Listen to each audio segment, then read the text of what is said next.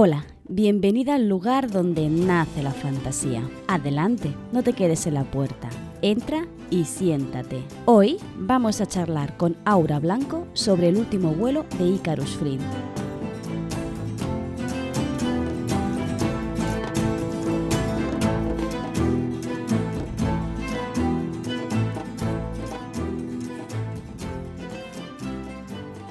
Hola, hola a todas, bienvenidas un día más al podcast. Eh, como ya sabes, si eres asidua al, programa, que cuando traigo alguna invitada, estos los, estoy grabando en el Twitch de la palabra errante. De hecho, es un podcast en el que colaboro y ya sabes que te recomiendo muchísimo eh, pasarte por allí también, especialmente si escribes, porque ahora estamos a tope con el Camp Nano. Así que ya sabes, aprovecha esta oportunidad que estamos por ahí. Pero bueno, eh, hoy venimos para hablar sobre un tema muy interesante y es que vamos a tratar el tema o el mito de Ícaro, de Dédalo Ícaro. Pero no voy a venir yo sola a explicarlo ni a hablar de él, sino que traigo conmigo a Aura Blanco, que ha escrito una novelette que es, sí, un retelling del mito, ¿verdad que sí, Aura? Sí, más o menos. Es un. Sí, sí, la verdad no se me habría ocurrido clasificarlo así, pero tiene razón. Sí. Entonces, bueno, sí, se llama El último vuelo de, Icar de Icarus Flynn y va pues de el personaje homónimo que se llama, bueno, Icarus y de hecho el setting de esta novela es steampunk barra victoriano, o sea que es un Ícaro más moderno en este sentido. Sí. Y bueno, él como personaje pues es un poco una mezcla entre él, un poco su padre, así que venimos a discutir eso y muchas más cosas aquí. Sí. De hecho, antes de empezar con, con, el tema que nos ocupa, que vamos a estar un buen rato hablando de él, eh, sí. creo que es, también es conveniente ¿no? explicar o presentarte un poco, ¿no? ¿Quién, vamos a, a, responder la gran pregunta que se han hecho muchos filósofos. ¿Quién es Aura? Bueno, pues Aura es primero natural de Burgos y, y nada, segundo, pues escritora de fantasía. Yo he publicado solamente dos cositas, las dos con Literap. La primera fue un relato en una antología que se llamaba Bienvenidos al Hotel Caronte, ya que estamos pues con tema de mitología griega, también va por el nombre, que era un, un relatito de terror. Y luego ya después, en el proyecto Válidas que hizo Literap, eh, saqué el último vuelo de Icarus Flynn, pues que para mí es una novela muy personal que tiene pues muchos temas de los que yo quería hablar, muchas cosas que personalmente resuenan mucho conmigo, así que eh, pues eso es mi novela debut y salió hace pues un poquito, un poquito menos de un año. Uh -huh. Y nada, salvo eso, así que podéis conocer de mí en redes, pues yo ahora mismo estoy trabajando en, en otros proyectos que todavía no han visto la luz, pero nada, suelo comentarlos bastante, pues por Twitter, por Instagram y ese tipo de cosas. ¿Alguna información sobre algún proyecto nuevo, ya que estamos? Uh, pues, a ver, yo tengo dos principalmente. Uno que se llama el Proyecto Ceniza, que son pues de un señor muy tonto, muy tonto, muy tonto y su novio, que es un asesino que básicamente puede convertir en ceniza todo lo que toca. Wow. Y nada, la otra novela también, curiosamente, a ver, mi amiga y mi beta lo llama como una mezcla entre cosas católicas y cosas griegas. y, nada, va de un señor que es el dios de la luz uh -huh. y de, pues básicamente su guardián, que a su vez lo odia mucho y quiere librarse de él y quiere verlo muerto, ¿no? Entonces son un poco los dos proyectos que tengo, que son bastante más dramas que Icarus Flynn, pero tengo mucha ilusión por los dos. Eh, la verdad es que tiene muy buena pinta. El, el asesino que mata solo con tocar, eh, ¿solo con tocar o eh, tiene que querer matar? Porque claro, si no es una maldición más que un don. Él tiene que querer convertir a la gente, o sea, al principio era una maldición, luego aprende a controlarlo. Vale, Pero vale. claro, pues eh, aquí el novio que es muy tonto, muy tonto, muy tonto, pues como que eh, él son enemigos también porque enemies to lovers gusta. y claro, él al asesino este lo tiene enfrente, en el bando contrario, entonces pues le da... Claro, él ve el poder como una maldición. Como lo ve el propio chaval es uno de los temas del libro. Mm, interesante. Entonces, pues sí, son dos personas luchando en una guerra, cada uno para proteger lo que quiere y nada, pues uno de ellos, además, el chico muy tonto, muy tonto, muy tonto, pues tiene el poder de controlar el viento un poquito, solo un poquito. Entonces los dos en sus culturas son pues gente bastante reverenciada porque son de los poquitos que tienen poderes y están pues opuestos y el uno pues tiene un poder que dices parece mucho más benigno, controla el viento un poquito, tal, es un chaval eh, bastante popular en su lado, es mestizo entre los de un bando y los del otro bando en tema de raza, eh, y luego está el otro chaval que es un poco un paria, que lo han adoptado en la otra ciudad para que la defienda, y entonces él la defiende con el poder que tiene. Claro. Suena muy bien y además que hablas, ah. hablas con mucho, mucha pasión de la historia. Sí, sí, ¿eh? sí, sí, sí. O sea, yo esa historia además es que tiene años. Yo empecé a escribirla hace a lo mejor cuatro o cinco años, luego paré porque dije me parece muy difícil para el yo de este momento. Hmm. Eh, y luego volví a ella otra vez y dije, ¿qué hago? Porque al principio el punto de vista del narrador era el del asesino, que el otro chaval entraba y el otro chaval era maravilloso, era listísimo, guapísimo, tal. Eh, y luego dije, no, no, voy a narrarlo. Y el chaval se fue volviendo más y más tonto según narraba yo. Entonces, nada, básicamente es un chavalito que acaba de llegar a ser mayor de edad y entonces él va como, voy a luchar en esta guerra, voy a ser el más guay a este, a este le voy a dar pal pelo y luego va y no son las cosas como él piensa. Lo que tiene la vida, madurar, ¿no? Y crecer. Sí, sí, sí. Por ahí crece un poco a tortas, pero... Pues no, ya me mantendrás informada sobre este proyecto. Sí. ¿Sale a la luz dentro de poco? Sí, no, yo estoy escribiéndolo, o sea que primero tengo que seguir con él, acabarlo, corregirlo y luego ver ya si le buscamos casita. Pero como voy con mucha ilusión, pues voy comentándolo muchísimo. Digo, guau, es que tengo un montón de ganas de poder eh, acabarlo y que la gente lo vea y pasarlo por... Porque yo tengo una beta que lo va leyendo según lo escribo. Luego tengo otras que ya cuando está la historia entera, pues me dan un tipo de feedback distinto. Y es como tengo un montón de ganas de... Porque de momento solo una chica lo va viendo según sale, eh, que además luego ella es la que un poco me hace el arte a veces, hablo con ella, me hace diseños de personajes, entonces claro, ella y yo estamos ahí súper metidas las dos como a ver si sale, a ver si sale, a ver si sale. Y claro, tengo ganas de, también enseñárselo a las otras betas, de luego irlo pasando pues un poco a más gente, de ver si puede tener casita y a sacarlo y que lo vea todo el mundo, porque es un proyecto que me gusta mucho. Ojalá que sí, ojalá que sí. Sí, sí, sí, sí, ojalá, ojalá, ojalá. En el chat tenemos una pregunta bueno, saludan desde Navarra, dicen, eh, muy fan de, Aura desde que la leí por primera vez en el Hotel Caronte. Y luego, Pellaco pregunta, eh, una pregunta, ¿para publicar tienes agente literario que te mueve tus obras? Ah, yo no. Eh, yo lo que hice, yo al Hotel Caronte me presenté porque vi la convocatoria por internet y dije, ¡buah, qué guay, me quiero apuntar! Y al final participé, seleccionaban 10 relatos y yo quedé la segunda. Y dije, ah, qué bien, digo, no, no, he ganado, no he ganado, pero a mí me hace mucha ilusión. Eh, y entonces, claro, luego eh, yo edité el relato del Caronte con Literap y tal, a mí me trataron genial. Eh, lo sacaron, o sea, la corrección, eso sí, tienen fama de ser muy duros con la corrección, son muy duros, pero aprendes, aprendes, aprendes mucho. Y de verdad, o sea, es la típica corrección que tienes que trabajar muchísimo, pero luego lo que te queda está muy pulido, o sea, tú lo ves y dices, mi hijo, qué guapo ha quedado. Eh, entonces, luego abrieron convocatoria eh, para Novelet, eh, la convocatoria válidas y entonces yo dije, venga, voy a participar porque es una gente con la que he tenido muy buena experiencia y a ver, me apetecería mucho repetir con ellos y entonces pues eh, salió bien. Y publiqué con ellos y pues para lo siguiente yo lo que haré será ir por mi cuenta a convocatorias o a gente que tenga pues recepción de manuscritos abierta y que vea que coincide con mi línea de lo que yo tengo y lo mandaré. Sí, es importante sobre todo enviar eh, algo acorde con la editorial a la que vas dirigida. No envíes una erótica a una editorial infantil, por ejemplo. Por ejemplo, por ejemplo. Y no solo eso, sino que también las convocatorias. Porque mm.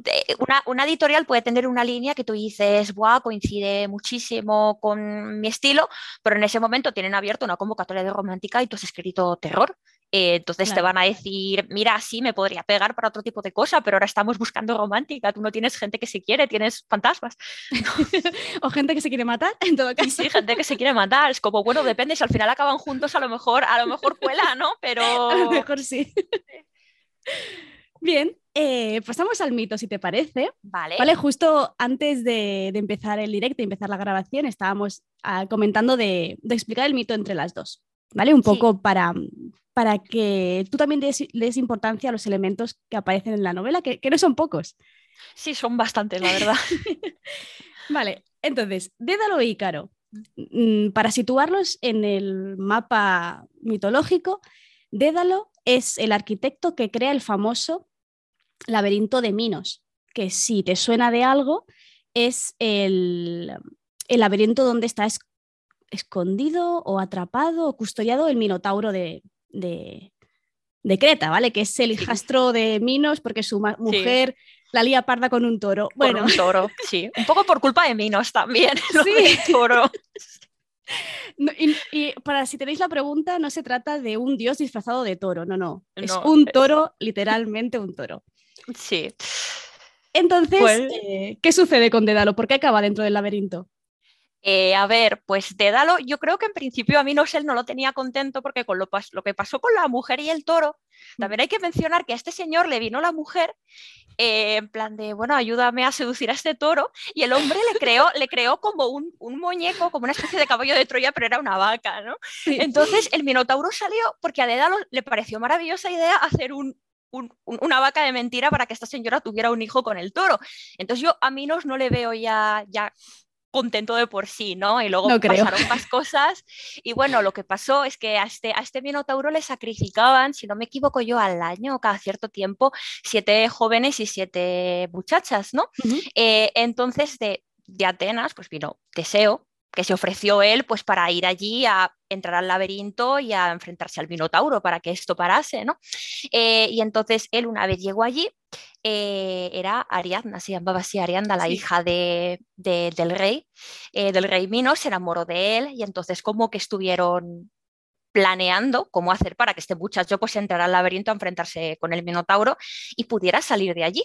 entonces hablaron con Dédalo y Dédalo pues les dio la idea, porque era un señor, pues era artesano, genio en general, bastante listo, eh, de que el muchacho pues llevara un ovillo de hilo ¿no? y entrase pues para enfrentarse al Minotauro y luego pudiera salir y él pudiera orientarse. Entonces pues en efecto este muchacho entró, se enfrentó con el Minotauro, acabó con el Minotauro, salió y se fue decreta con la hija del rey. Claro. Entonces, eh, eh, el rey estaba ahí como, vamos a ver, ¿a ti qué te pasa? ¿Por qué me tienes manía? Sí, sí, sí, te tengo trabajando para mí. O sea, primero le haces una vaca de mentira a mi mujer, luego ya ayudas a mi hija que se fugue con este señor. Me matas al minotauro que lo, tenía yo aquí. ¿Qué te pasa? Y entonces, bueno, pues coge en el, en, el, en el minotauro, ojo, cuidado, en el laberinto que le había construido, pues lo encierra a, él y a, su hijo, ¿no? Los, los condena pues a estar ahí encerrados.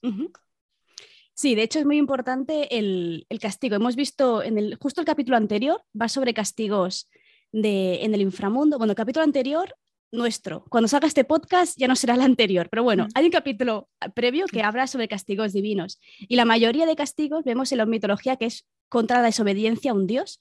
En este caso sería la desobediencia a alguien superior a ti.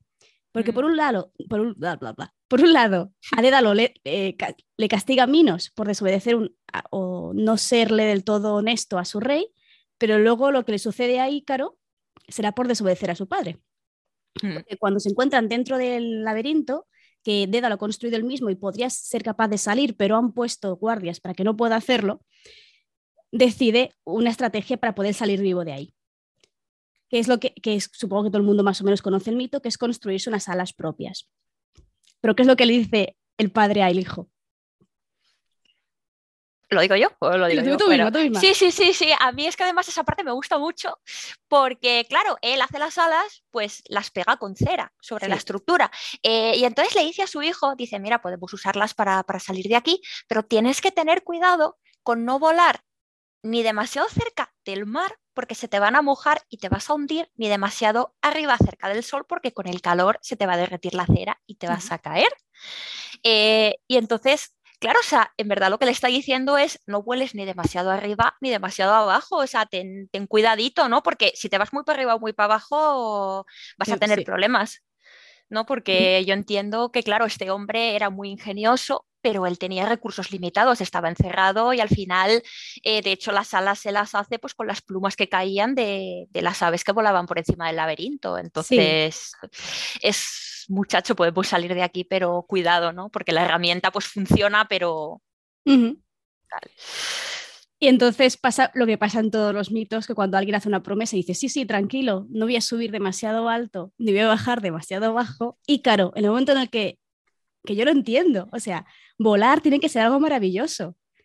Entonces, él empieza obedeciendo a su padre, pero llega un momento en el que algo le, le deslumbra, que es el sol. Lo ve como, claro, en la mitología griega no deja de ser un dios. Entonces, ve algo maravilloso, algo que desea, a lo que desea acercarse, y claro, lo hace. Con tan mala suerte que se cumple la profecía de su padre. La cera se le derrite, cae al mar, se ahoga, y de hecho hay una isla que se llama la isla Ícara, justamente por eso, porque ahí es donde muere, Ícaro. Entonces, eh, y esto es el mito, sin más, pero es que toda la literatura, la poesía, la filosofía posterior le ha dado una de interpretaciones al mito increíbles, cada cual más, más profunda, más interesante, ¿no? Porque primero tenemos la lectura más básica, que sería no desobedezcas a tu padre, que lo encontramos en tu novelet.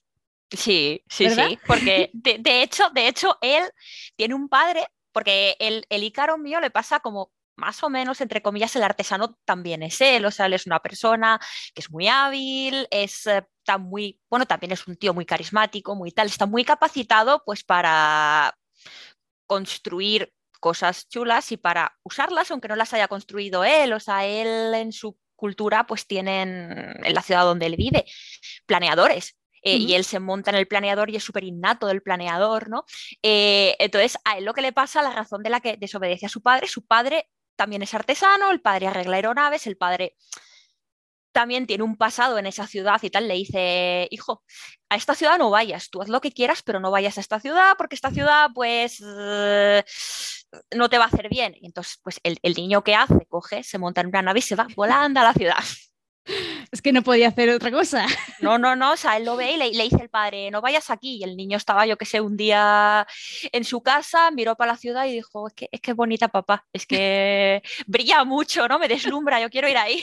Sí, sí, sí, sí. De hecho, e, es un continuo en, bueno, tu Ícaro es... Sí.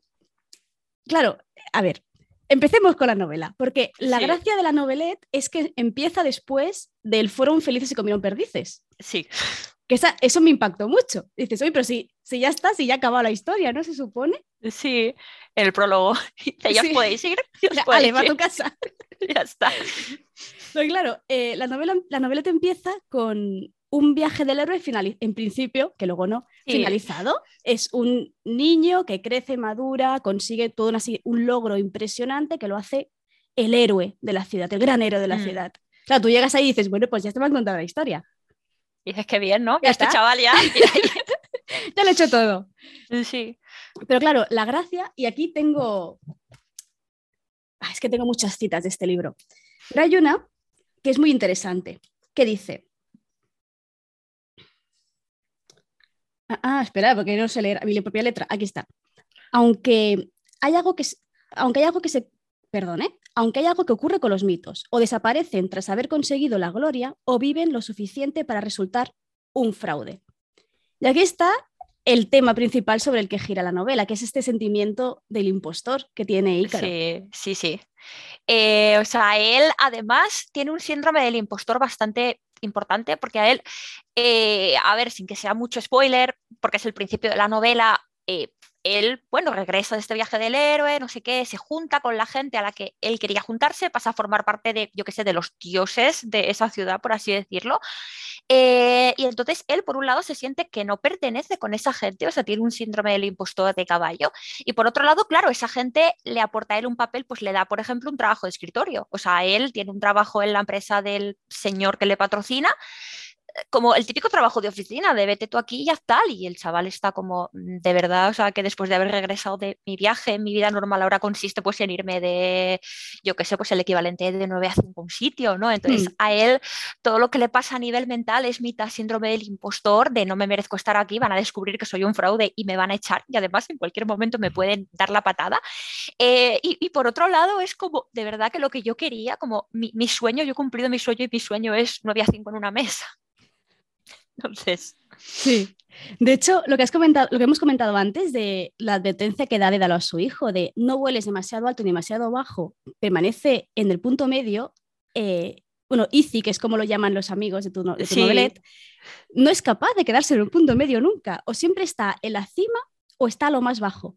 No es capaz de permanecer ahí. Eso me parece muy interesante. Sí, no, y además pasa con, la propia ciudad también, que tiene capas, ¿no? Y lo ideal para mm. él habría sido a lo mejor quedarse en el medio de la propia ciudad y el chaval, o sea, va de abajo de la ciudad arriba y con eso le pasa con todo, porque él también, o sea, en esa advertencia que hace de desobedecer a su padre, y aparecer en esa ciudad, claro, el padre le advierte precisamente contra eso. O sea, tú vas a entrar a esa ciudad y vas a ser incapaz de permanecer en un punto medio, o vas a ir arriba eh, o vas a acabar abajo, o, mm vas a intentar ir arriba y te van a dar la patada abajo, o sea, tú no vas a poder estar en el medio. Hmm. Y él pues dice, ¿qué va? Si para mí nada es imposible, me voy a la ciudad. Entonces, pues claro, él es incapaz en parte porque él no puede, o sea, a nivel mental, a nivel de personalidad, a nivel de tal, y en parte porque no le dejan. O sea, porque sí, hmm. él está arriba eh, con esta gente que es super eso, los dioses de la ciudad, pero, a él también ellos le medio dejan claro, se ve, se intuye que él nunca va a ser uno de ellos, entonces tampoco le están dejando. Claro. Sí, sí, es muy interesante porque se da cuenta de que tiene un papel que mantiene durante varios años que no es, o sea, que ya no es él. ¿No? Mm. Es, tengo que, tengo que ser el héroe que se creen que soy. Sí, sí, sí. Y eso, claro, eso tiene que ser muy duro de mantener durante tanto tiempo. Sí, ¿no? Y además, no solo es que sea su héroe, sino como que él va allí y él vuelve el primer día. O sea, y, le dicen, ¡buah, eres nuestro héroe! Cuéntanos cómo hiciste esto. Y él dice, ¡buah, no sé qué! El primer día está súper emocionado, lo cuenta, dije, ¡buah, soy la leche, soy maravilloso! Eh, y ya, la vez que lo ha contado, número 50, está como, jope, pregúntame por otra cosa. Eh, o sea, ya no es solo que, que tenga como esta careta de héroe, sino que encima es un heroísmo centrado en una única cosa que hizo, mm. eh, que es algo que él encuentra porque sí, o sea, él es una persona habilidosa, sobrevive porque tal, eh, él encuentra esto pues porque es una persona ingeniosa, pero en el fondo hay una parte bastante grande de casualidad en el descubrimiento que él hace. E, entonces, claro, él está allí y dice... Eh, sí, o sea, me estáis contando esto y ni siquiera en verdad es algo que yo haya hecho al 100%. Claro. Entonces, pues claro, está en una situación bastante complicada y esto además le pasa con 17 años. Es muy, jovencito. Sí. Mm.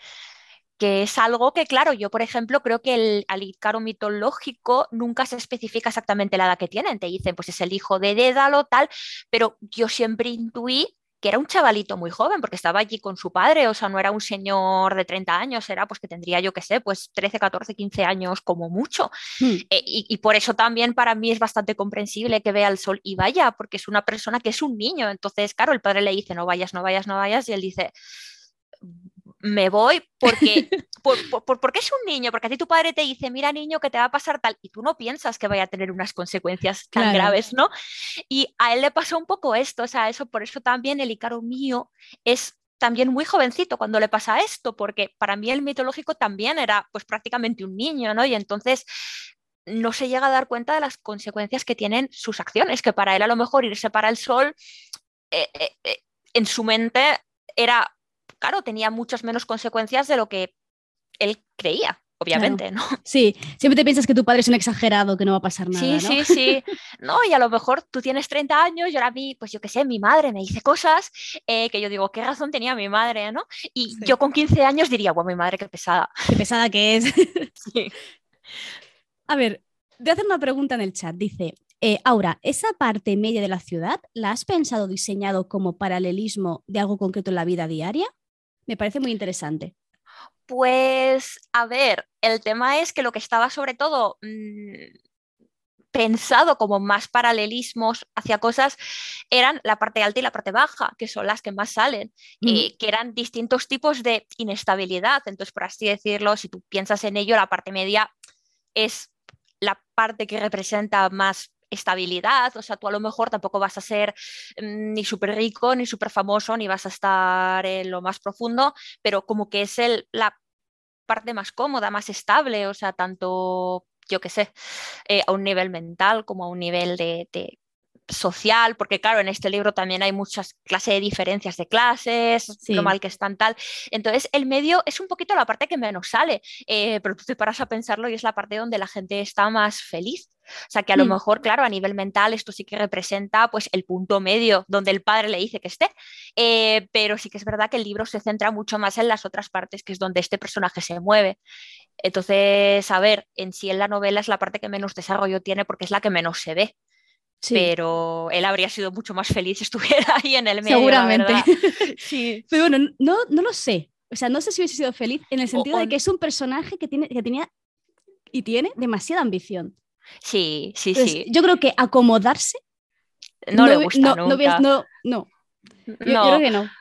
No, pero por ejemplo, yo qué sé, si, se hubiera quedado en el medio y dice, me conjo aquí mi casita y luego hago mis cosas, yo qué sé, les voy a ver a los de arriba o voy abajo o hago tal, porque yo creo que él es un personaje que tiene mucha ambición y tener mucha ambición siempre es bueno, ¿no? Hmm. Pero lo que a veces no siempre es bueno es el enfoque que tú le das, porque tú puedes querer siempre más, siempre más, siempre más, mientras tú eres feliz con lo que tienes, dices, Buah, he llegado hasta aquí, ahora quiero más, quiero más, quiero más, pero lo que le pasaba a él sobre todo es que nunca estaba contento con lo que tenía. Hmm. Y entonces, si está abajo, porque quiero llegar arriba, si está arriba, porque no me gusta arriba.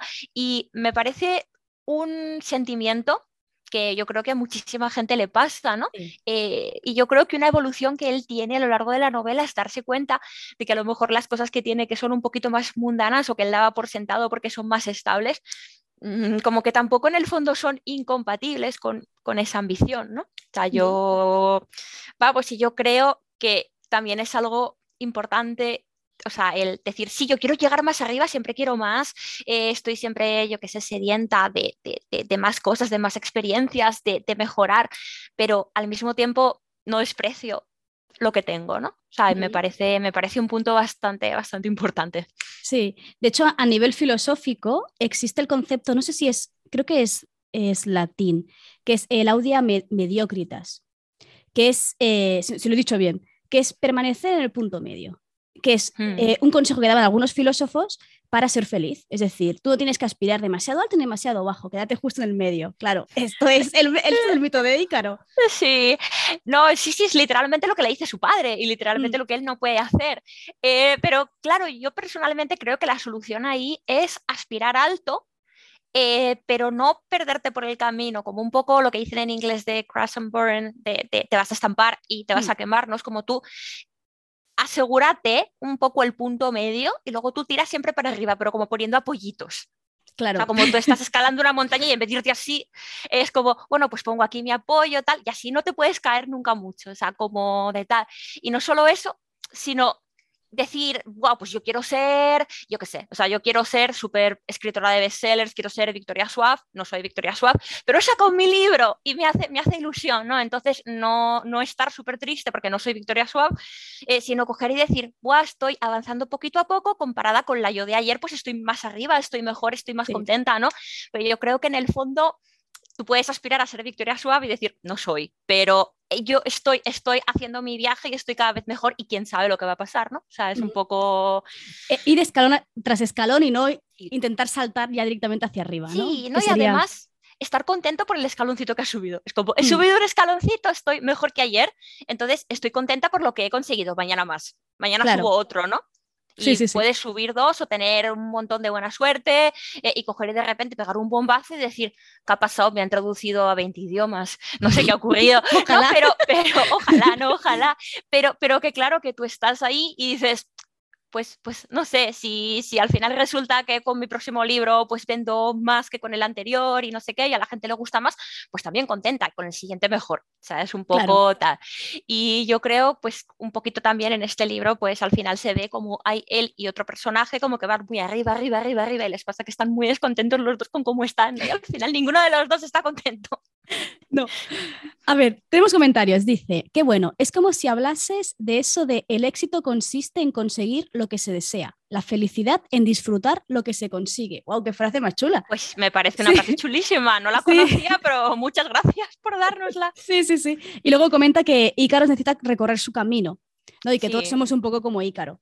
Sí, porque la gracia de Ícaro, bueno, es que, a ver, la gracia de, yo, yo mm, barro hacia lo mío, ¿eh? La gracia de la mitología es que todos somos, todos somos Ícaro, todos hemos sido alguna vez Ícaro y, y seremos otros tantos mitos, porque Sí. no dejan de reflejar problemas sociales. Que a pesar de que esto se inventó se, se pasó por escrito en Grecia, aún siguen, seguimos hablando sobre, el, sobre Ícaro. Es que es muy, es muy particular este tema, sí, ¿eh? sí, sí. No, y además a mí me encanta que es un mito que en sí, o sea, tú lo comparas con, yo qué sé, pues con, con toda la mitología griega y comparado con otros, es un mito súper chiquitito, porque yo que sé, tú dices, venga, pues Teseo, que hemos hablado de él antes, Teseo hace un montón de cosas, que si se va a Atenas, que vuelve de Atenas, que mata no sé quién, no sé cuál, que se va al inframundo, que se va no sé dónde. Y, claro, y claro el, el pobrecito pues era, era hijo de un señor que en la mitología en sí hace, hace más cosas. Y es el, el hijo de este señor y, y, y, al final es mucho más famoso que su padre, mucho más famoso que otros mitos que son mucho más extensos, ¿no? Mm. De hecho, hay este mito siempre cuando me tocaba explicarlo, cuando daba clases en latín, en segundo de bachillerato, lo explicaba siempre junto con Faetón, que no sé si lo conoces. Me suena, pero ahora mismo, yo creo que cuando me, lo empiezas a contar, voy Seguro. ah, sí, sí. Es eh, uno, uno de los tantos hijos bastardos del Sol. De fe, depende, puede ser Febo o puede ser Apolo, depende de, de la versión que es básicamente, o sea, llega el hijo al castillo de su padre, al reino, en el reino del sol, y le dice, padre, soy tu hijo, él le reconoce como hijo y entonces el padre tiene la brillante idea de decirle, pídeme lo que tú quieras que te lo daré. Mal. A un adolescente no le puedes decir eso. Entonces el adolescente le dice, déjame llevar el carro del sol. Y vale, ya me acuerdo, este es el del carro.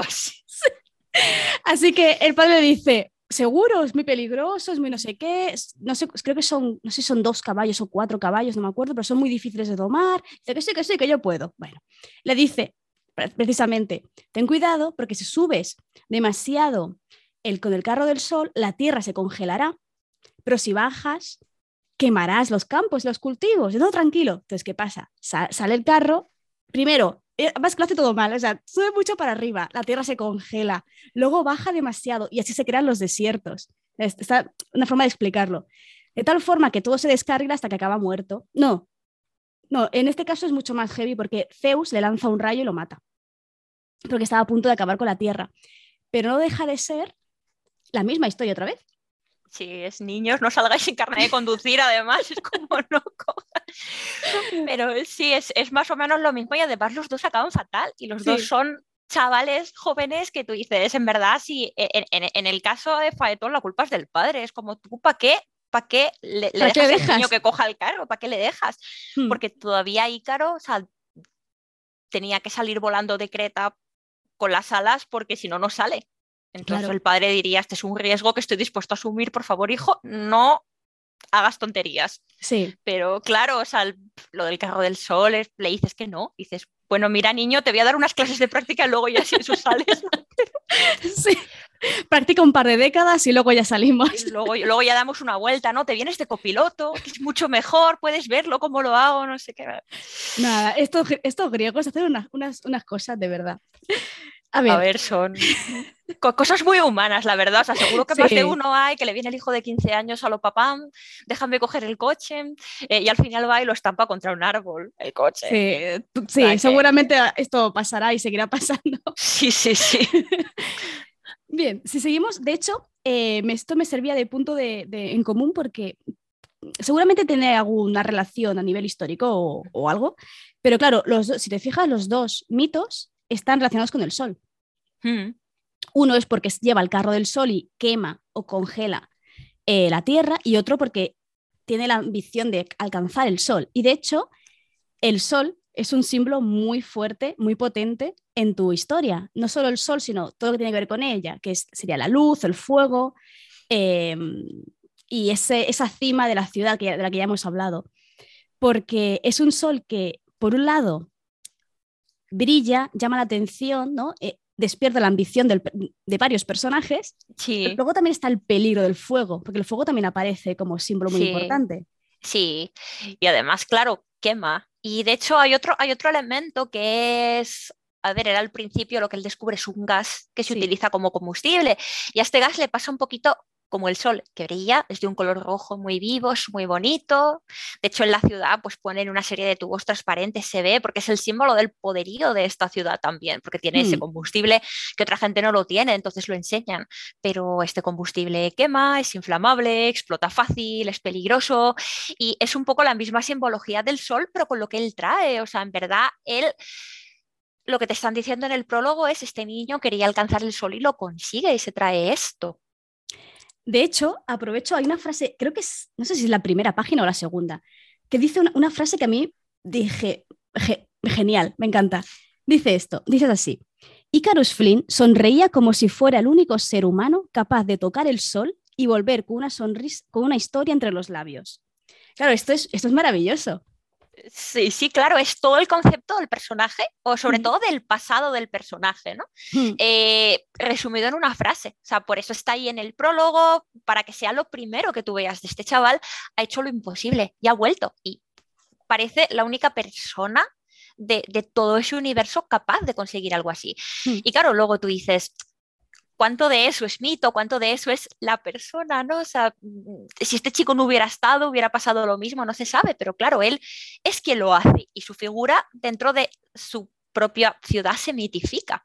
Sí, Porque esto, de hecho, es una frase que sale en un ar- o sea, dentro de Universo, es de un artículo de un periódico que hacen de él. sí, Eh, que, que era la, entonces- la biografía oficial no la, autorizada. la biografía, sí, la biografía oficial no autorizada de, de Icarus Flynn, Sí. que la hace, la hace otro, otro, vamos, un escritor, que es el, el famoso Cecilio, no se llama Cecilio, pero lo llamamos así, se llama Cecil Spinks, pero es el Cecilio, el Cecilio, pues el, el, el amigo Cecilio es el que lo hace, ¿no? Que es un señor que es un poco escritor de fanfics victoriano, que él, claro, coge la figura y él tiene opiniones. Y dice, sí, esto está muy bien, pero esta será vuestra opinión, porque la mía es esta. Entonces él escribe y escribe como una especie de mezcla entre fanfic y revista de cotilleos de, de este señor y de su vida y milagros. Eh, y claro, él en parte es también, aunque él diga, es que a mí, porque es que de este señor se dicen muchas cosas, él también colabora en mitificar a este hombre con, Claro. con lo que está diciendo. Sí, de hecho es muy gracioso cuando creo que no sé si es cada, cada tanto hay un fragmento del, del panfleto y la pone Sí. número 200 no sé qué. Sí. sí, sí, sí, o sea, el, el chaval este se gana la vida, dice, bueno, pues yo me, me voy a ganar la vida eh, a base de este ese otro señor al que me cae mal, o sea, es como una especie de, yo que sé, esta gente que es hater de no sé quién Sí. y tiene una página, ¿no? Y fíjate qué feo iba hoy, qué mal, vas mal peinado. Pues este, este es así, pero claro, o sea, tiene la cosa de que como esta gente es victoriana, Sí. eh, pues no, no, no, no se ponen cara mutuamente. Ni, ni el, Mm. el otro sabe, Icarus Flynn está ahí en su casa, ve que ha salido otro capítulo y dice, jope, ya está otra vez, eh, aquí la, la Mr. Whistledown de los Bridgestone, eh, sacándome, sacando el capítulo este para cotillear de mí, de mí. Y dice, ¿y este quién es? O sea, te seguro que es un señor, o sea, ¿este señor quién es? Eh, y luego está el otro, por otro lado, que tampoco le ha visto, ahí escribiendo sus historias. O sea, es una mezcla entre eso, la de la de los Bridgerton, una escritora de fanfic y Belén Esteban, en todo en uno. Creo que con esto acabamos de convencer a la audiencia de leerse el libro. Eh, Sí, sí, sí. No, sí, yo, yo me acuerdo que para mí, o sea, yo, mis betas y creo que mi editora también, o sea, el Cecilio era el mejor personaje, es como está aquí escribiendo su fanfic, o sea, él, el mejor, el mejor, es el hijo de todo el mundo, ese señor. Maravilloso. Sí, sí. Luego, a ver, sin decir mucho spoiler, ¿vale? Hay otro símbolo muy potente, muy potente, que es el pájaro o las alas, esas alas, esas plumas, Hmm. que también aparecen en la novela. Sí, y a ver, las alas además y el pájaro representan a otro personaje eh, que en sí esto, ¿cómo podemos decirlo sin que sea mucho spoiler? Es una persona a la que Icarus Flynn conoce desde el principio, o sea, él en el pasado del libro eh, la conoce y al principio de la novela este personaje ya no está allí. Eh, entonces hay fragmentos de la novela que te están contando el pasado de Icarus Flynn y están en pasado y este personaje sale, pero en el presente no está y es un personaje que también tiene un destino bastante trágico y que deja una marca muy grande en todo lo que pasa en la historia. O sea, es además, claro, Icarus Flynn cuando él empieza en el pasado, es una persona que es muy activa, muy activa, o sea, como que él va, lo voy a dar forma a mi propio destino. Cuando la historia en sí empieza, él ya no es así, es mucho más pasivo.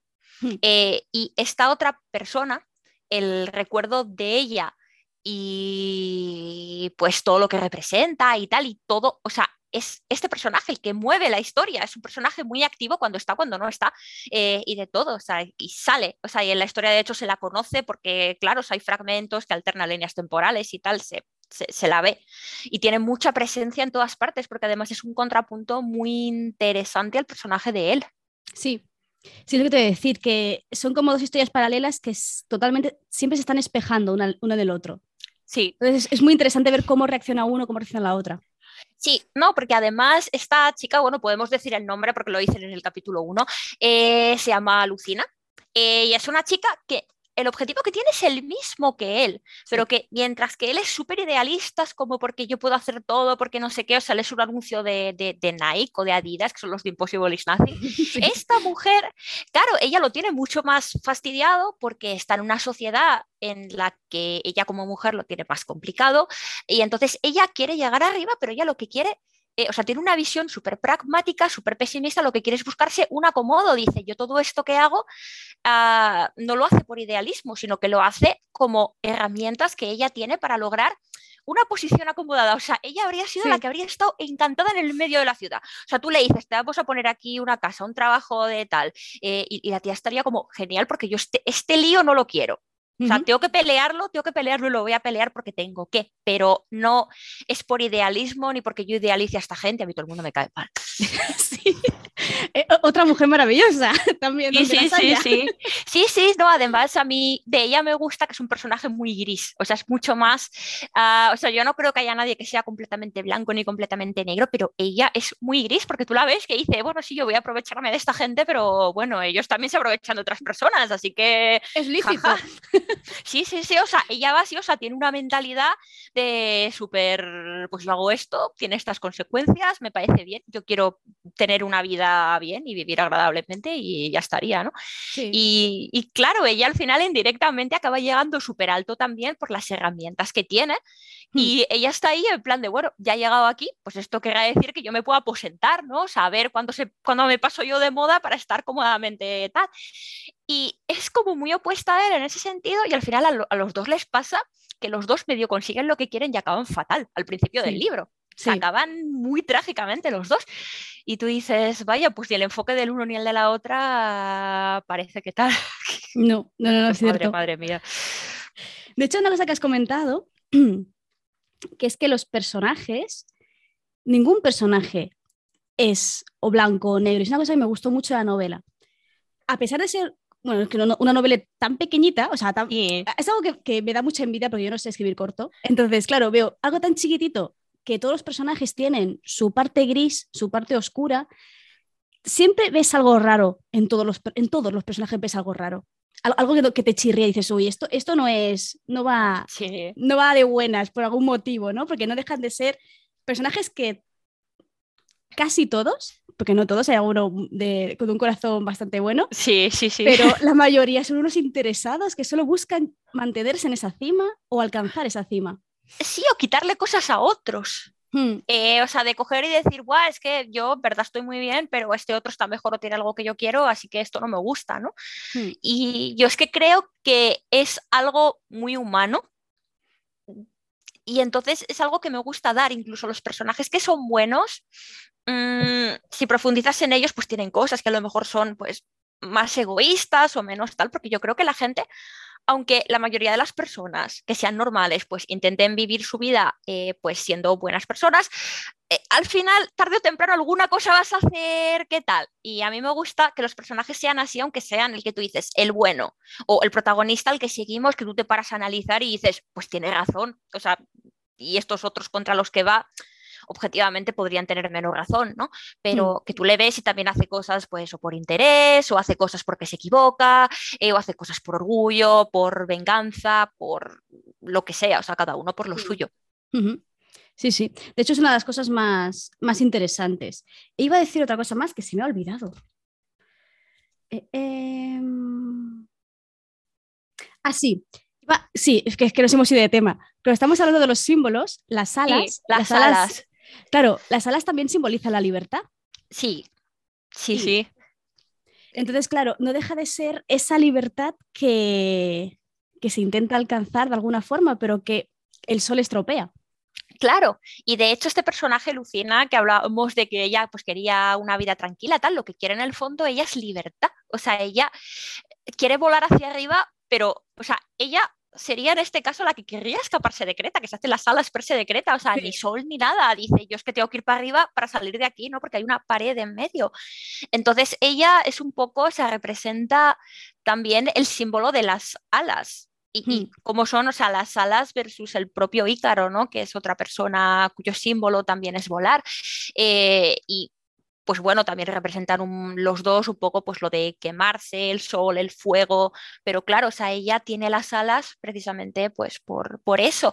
Y el nombre, eh, que por un lado, a ver, Lucina es un nombre en sí romano, que tú dices, pues claro, Icarus es griego, esta muchacha tiene un nombre romano, tiene un nombre que se relaciona un poco con la luz, no sé qué, o sea, va todo, hmm. todo bastante atado, ¿no? Entonces ella es un poco la luz es un poco, pues, claro, lo que otra gente aspira a alcanzar porque se acaba convirtiendo en otro símbolo, ella quiere la libertad, tiene las alas, entonces tiene como esa parte del mito un poco encarnado en, ella. De hecho, me pareció muy interesante que, a ver, normalmente en, arte, cuando buscas la caída de Ícaro o algo así en, en, Google, siempre ves a Ícaro con las alas puestas, obviamente, ¿no? Lo ves o cayendo, o volando, o lo que fuera. Sí. Pero claro, tú has cogido y has hecho, no, no, es que yo voy a hablar de Ícaro por un lado y de las alas por otro, creando dos personajes. Eso me pareció muy interesante. Sí, sí, sí, y además, claro, o sea, Ícaro, o sea, el mío, eh, él vuela, y vuela con un cacharro que tiene alas, pero es un planeador, no son las alas estas con las que siempre se pinta a Ícaro, el del mito, que son alas de plumas, de tal. Esas son las que tiene este otro personaje.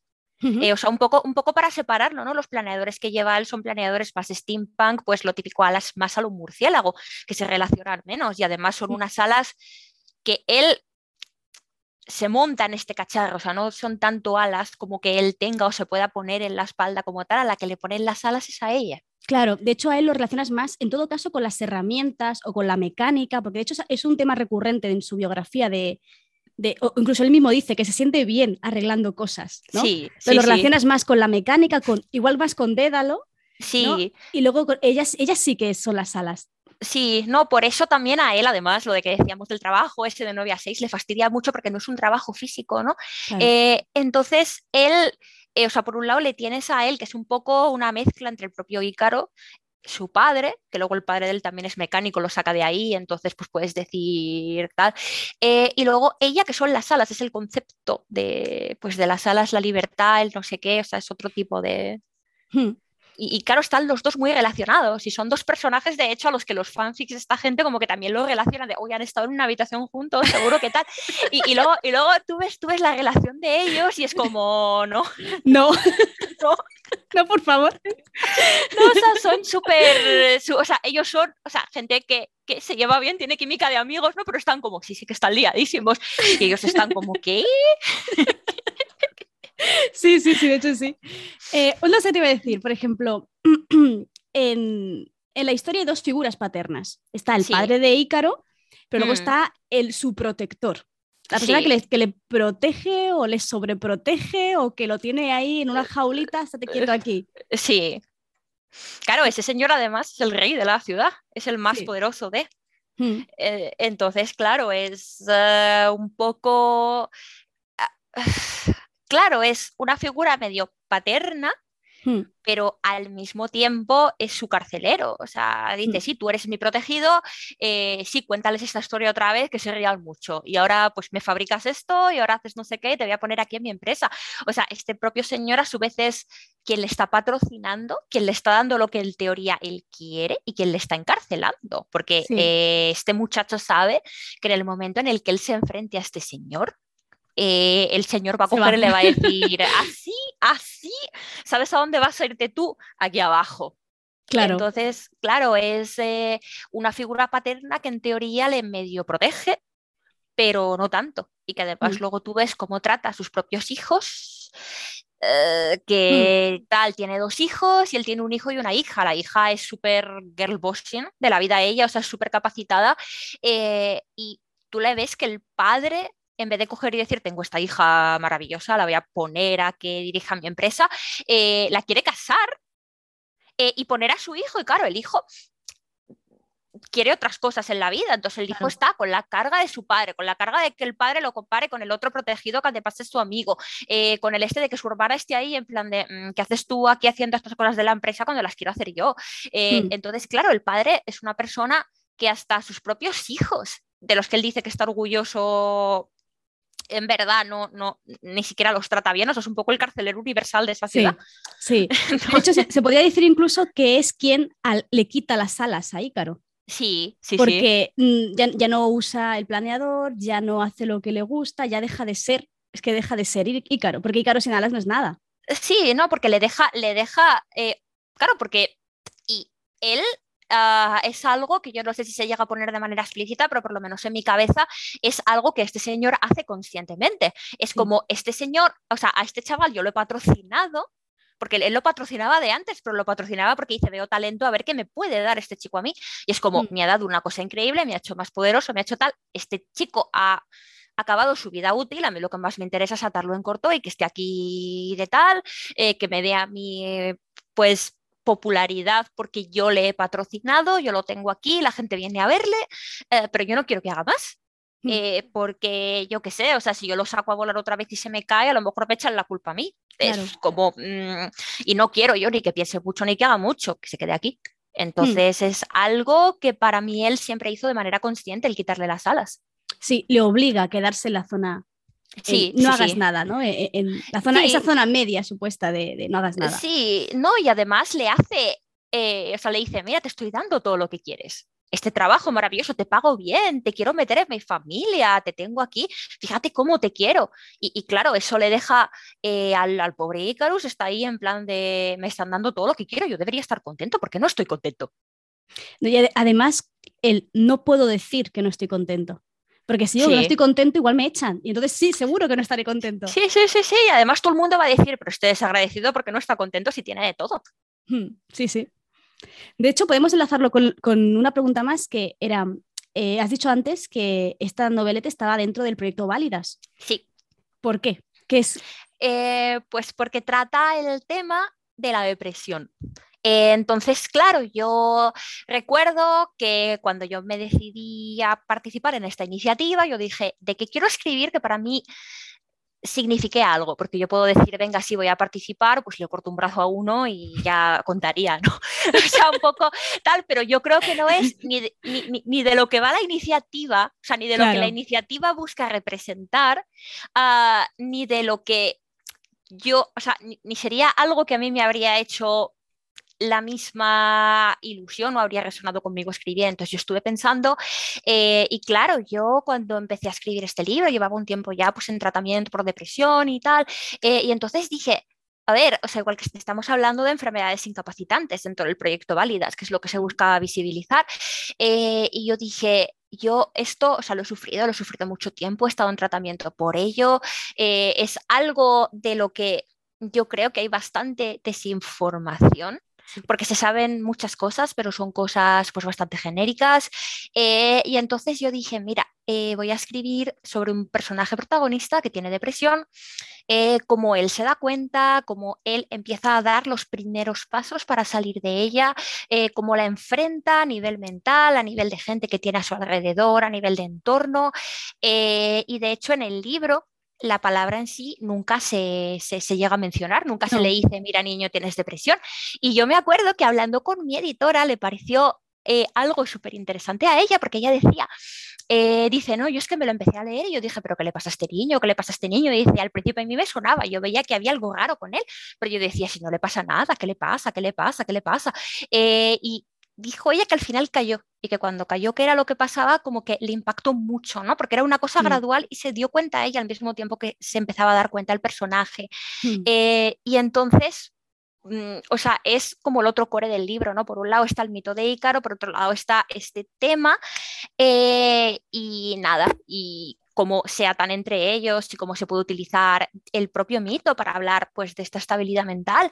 Eh, y al final me, me parece que ha quedado bastante bien y además me gusta que es un libro que en sí es muy positivo y muy ¿Qué fue lo que yo intenté y que me han dicho que al final es el mensaje que se da, no me lo han dicho varias personas y me alegra mucho, que claro, el mensaje es, eres válido, tú puedes salir, es como sí, que no, no, vas a poder a veces, pero tú sí que vas a poder, ¿no? Hmm. Y pues eso es otro, otro de los mensajes del libro, ¿no? Y es también toda la otra simbología que hay con la tormenta. Sí que además, claro, la tormenta para mí tenía otra capa, porque claro, el padre le dice a Ícaro, no hueles eh, para arriba, pero tampoco vueles cerca del agua porque te vas a mojar las alas y no vas a poder volar. Y él mm. acaba volando hacia arriba en mitad del agua. Claro. la escena de la tormenta, ¿no? O sea, él va para arriba, desde lo más abajo del todo, él hay una escena ¿no? en la que vuela desde muy abajo hasta muy arriba a través de una tormenta. O sea, así sin, sin decir por qué, ni cómo, ni en qué circunstancias. ¿no? Esto es algo que le pasa. Y claro, o sea, ahí te está, te está condensando, o sea, te, te, todo el tema de la mitología y de las advertencias y del tal y de todo lo que hemos estado hablando con todo el tema del lío que tiene él en la cabeza, mm, de, de la salud mental de él, eh, y te lo junta en una escena que sale en el libro, ¿no? Y entonces... No, me había dado cuenta del símbolo, ahora lo has dicho y dicho, hostia, claro. Está muy bien. ¿Por qué escogiste Ícaro para hablar de la depresión? Pues precisamente por todo lo que hemos estado hablando, porque es un, mito que yo creo que lo representa bastante bien. El, hmm. eh, que tú puedes pasar de, estar en un estado muy eufórico, de ir para arriba a, estrellarte, ¿no? Y como que, que al final, claro, es pues la propia caída de arriba a abajo y el propio equilibrio y el intentar volar. O sea, yo lo veía como con unos temas que era bastante fácil de atar con lo que yo quería contar. Y ya no mm. solo con el tema de la depresión, que a lo mejor tú dices, sí, claro, y la depresión, pues eh, podrías, podrías hablar de que el equilibrio que quería su padre, pues era no irte ni muy para arriba ni muy para abajo y decir que el para abajo sea pues el propio estado mental en el que eres lo contrario ambicioso, ¿no? Porque en el tema de la depresión, pues una de las cosas que me pasaba a mí es que no quieres nada, que las cosas que te gustan no te gustan nada, eh, que tú te levantas de la cama y estás como, ¿qué hago hoy? Pues nada, mirar al techo, ¿no? Y tú al final duermes 12 horas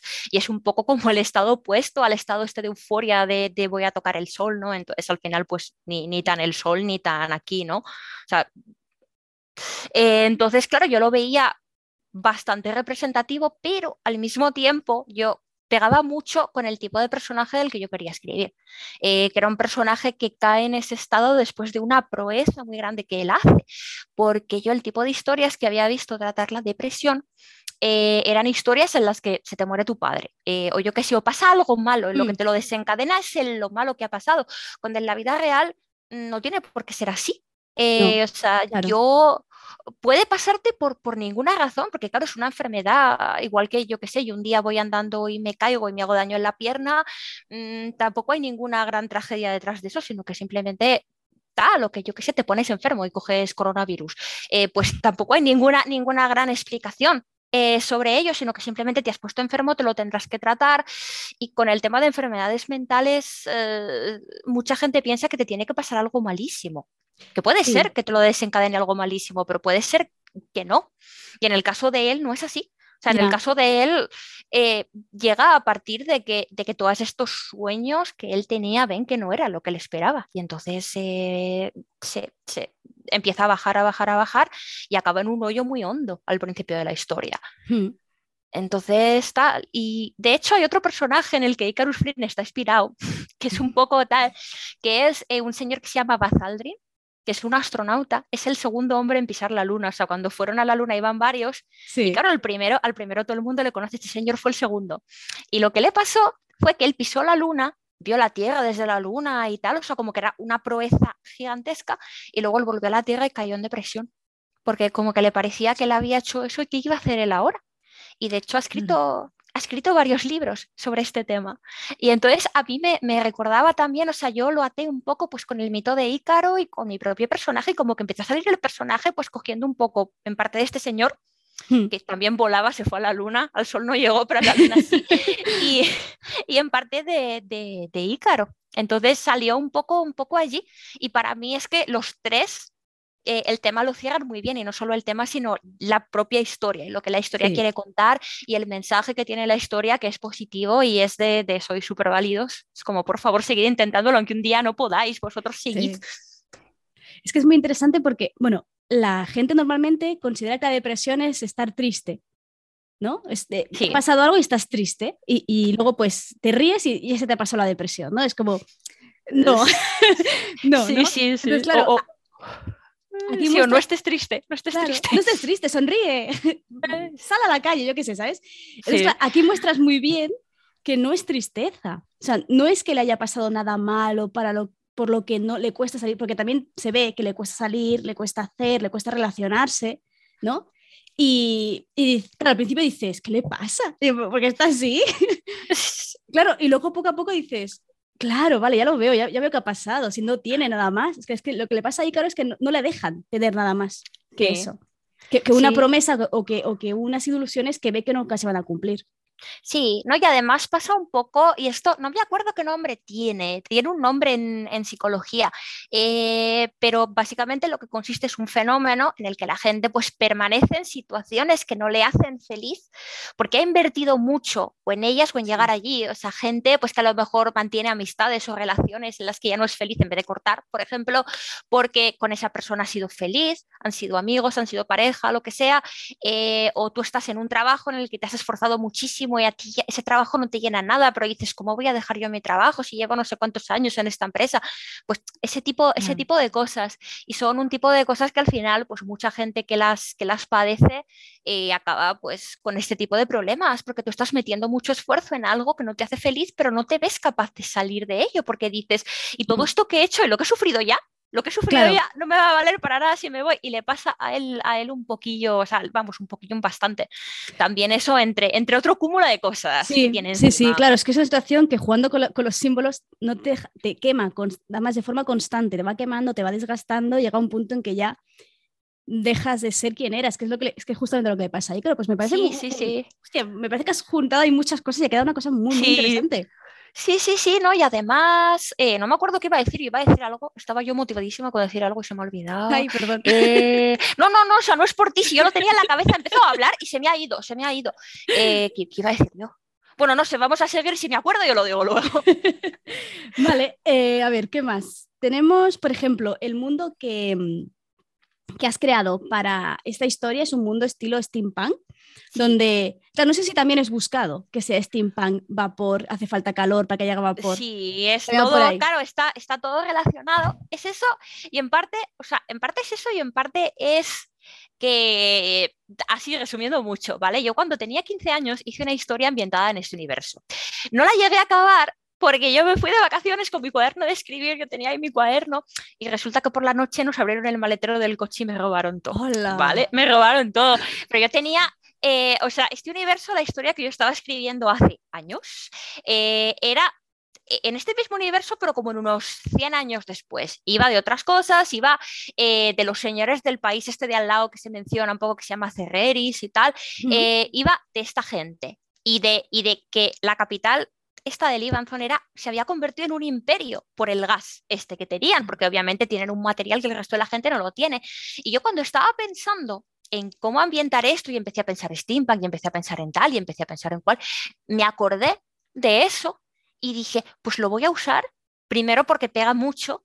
O sea, y, segundo, porque me hace ilusión o sea, poder rescatar esto, que me lo robaron del maletero del coche, que me quitaron un montón, o sea, nos quitaron toda la maleta, todas las cosas, eh, y porque nos íbamos de vacaciones no pudimos ir. Eh, y claro, a mí me quitaron los libros del instituto, pero de todo. Y a mí lo que más me dolió fue el yo dije mi cuaderno, mi cuaderno, que yo estaba súper ilusionada y claro, lo volví a intentar escribir después, pero tenía 15 años, tenía mucha menos tal, me habían quitado 200 páginas de historia, yo estaba como, es que no la quiero volver a escribir, mi cuaderno.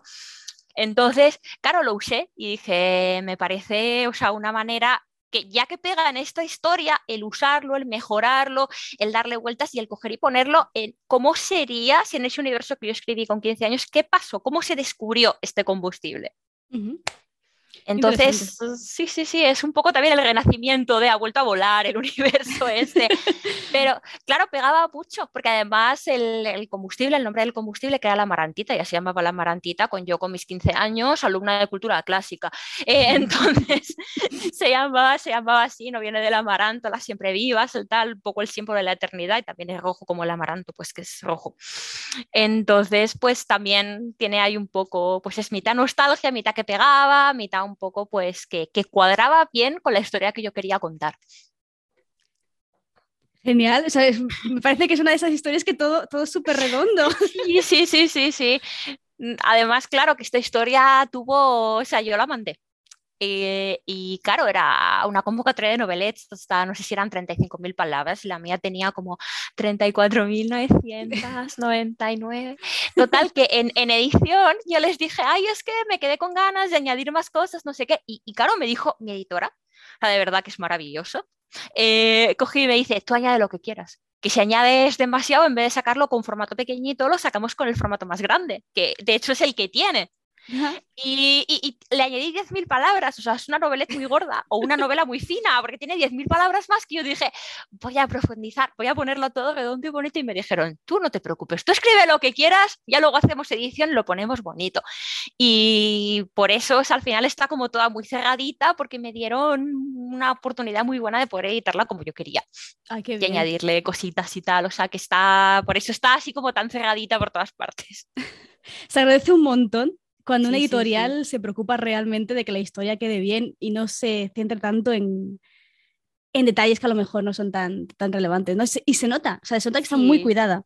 Sí, no, y además que la, la, corrección fue de verdad que yo venía de trabajar y decía, bueno, ya voy a estar aquí otra, otras siete horas haciendo corrección de mi libro después de haber venido de trabajar, que yo es algo que agradezco y yo es algo que fueron, en el mejor de los sentidos, muy pesados y me decían, y esto está aquí repetido, y esto me lo cambias, y yo estaba como, me he leído ya mi libro 20 veces, eh, pero claro, tú lo cambias y, y, tú lo ves como queda acabado y lo ves el cariño que le han puesto ellos también contigo eh, y lo ves que te dicen, mira lo que necesites, mira lo que tal, que a veces te corrigen alguna cosa y a ti te parece que quedaba mejor como estaba antes por X y tú hablas con ellos y te dicen, ah, mira, pues sí o ah, pues podemos hacer tal para que lo que tú querías decir. Eh, entonces es, eh, yo de verdad, gente con la que he trabajado muy a gusto, se sufre, pero merece la pena sufrir. O sea, claro, tú te, llega el documento, te llega la, página de Word con los colorines, tienes comentarios en cinco colorines y te he marcado en azul las repeticiones y en verde no sé qué y esto es que suena mal. Eh, y claro, tú lo ves así, lo abres y dices, madre mía, madre mía, pero luego tú lo vas corrigiendo y ves cómo te ha quedado del primer borrador y dices, qué mm. bonito está, qué bonito está mi hijo, qué bien le va a llegar a la gente. Y hace mucha ilusión. Tiene que ser muy, muy gratificante ver cómo va mejorando y, cómo lo cuidan y cómo lo, lo, miman, ¿no? En ese sentido. Sí, sí, sí, o sea, tú cuando lo estás haciendo sufres. Tú dices, ya me toca otra vez, voy a llorar. Pero ya tú acabas, acabas, lo ves acabado y es como, qué bonito está, ¿no? es como que bien me ha quedado, qué bien nos ha quedado en realidad, porque es un esfuerzo de mucha gente. Hmm. Eh, y además mucha gente y los betas también que tienen ellos, se lo leen con mucho interés. Y te, van a sacar puntillita a todo, pero te van a sacar puntillita a todo para que la versión que tengas sea la mejor versión. De, esa historia. entonces, claro, yo estoy muy contenta con eso porque la historia al final ha quedado muy redondita, ha quedado muy bien y yo puedo sentarme y decir, mira, todo esto que yo quería meter eh, se, ha, podido meter se aumentó 10.000 palabras que tú dices en una historia que tenía 35.000. Son hmm. muchísimas, es un porcentaje, o sea, que es que te ha crecido un 25% el libro. Eh, y literal que me dijeron, añade tú lo que quieres, nos lo mandas y a partir de ahí ya empezamos a hacer todos los cambios de gramática, estructura, no sé qué. Eh, y yo me quedé como, vaya, gracias por la confianza, ¿no? Como genial, me parece maravilloso. Y, y por eso ha quedado tan, o sea, tan redondita. O sea, hmm. yo, a ver, yo lo hice lo mejor que yo pude pero la cosa es que ellos también. Claro. Entonces, el, esfuerzo de todos ha quedado, a que quedó, quedó muy, muy, muy, muy bonita. Además, la portada es muy bonita. Eh, se discutió un poco, ah, pues queremos que sea como así, un poco estilo folletín victoriano, de tal. Y el formato por dentro también es muy bonito y está, o sea, la verdad, el libro físico es muy, muy bonito. Hmm. Sí, yo, yo, yo, lo tengo en ebook pero sí que, he podido ver, porque yo soy muy cotilla, y digo, hostia, es que se, nota un montón que, le, que le ponen mucho cariño. Sí, sí, sí, no, y además, o sea, conmigo y con todos, o sea, tienen unos libros muy bonitos, son muy bonitos. Yo el físico, mira, lo tengo aquí, pero yo tengo, claro, tengo un montón de copias de tal, que quería yo sortear un par, al final nunca tal, pero tiene aquí su señalita, que tiene la frase esta que decías tú de Icarus Flynn sonreía como si fuera el único ser humano capaz de tocar el sol y volver con una historia entre los labios, la tiene aquí. Y nada, pues está así, tiene sus navecitas, tiene pues esto así, la revista está en color, para que parezca una revista. Es muy, muy, muy, muy bonita. Esta es una edición muy bonita. Y, a mí me hace eso ilusión que esta historia, que fue, o sea, como que por mi parte significaba, o sea, tiene muchas cosas que me gustan, tiene pues mitología griega que me gusta mucho, eh, tiene pues todo este tema que era muy importante para mí reflejarlo bien, que también me aconsejaron muy bien, o sea, yo había cosas que decía, y esto queda así, queda bien, se entiende, porque claro, o sea, hay veces que dices en mi mente quedaba maravilloso, mi intención era perfecto, o sea, mi intención era la mejor del mundo, mm. pero me he colado. que a lo mejor he dicho una cosa que, que se puede interpretar de una manera que tal, y con la salud mental hay que tener mucho cuidado. Porque por cómo lo va a ver gente que padece esa condición y por cómo lo va a ver gente externa. Eh, que, que, a lo mejor lo lee y dice, ah, pues lo he entendido un poquito mejor.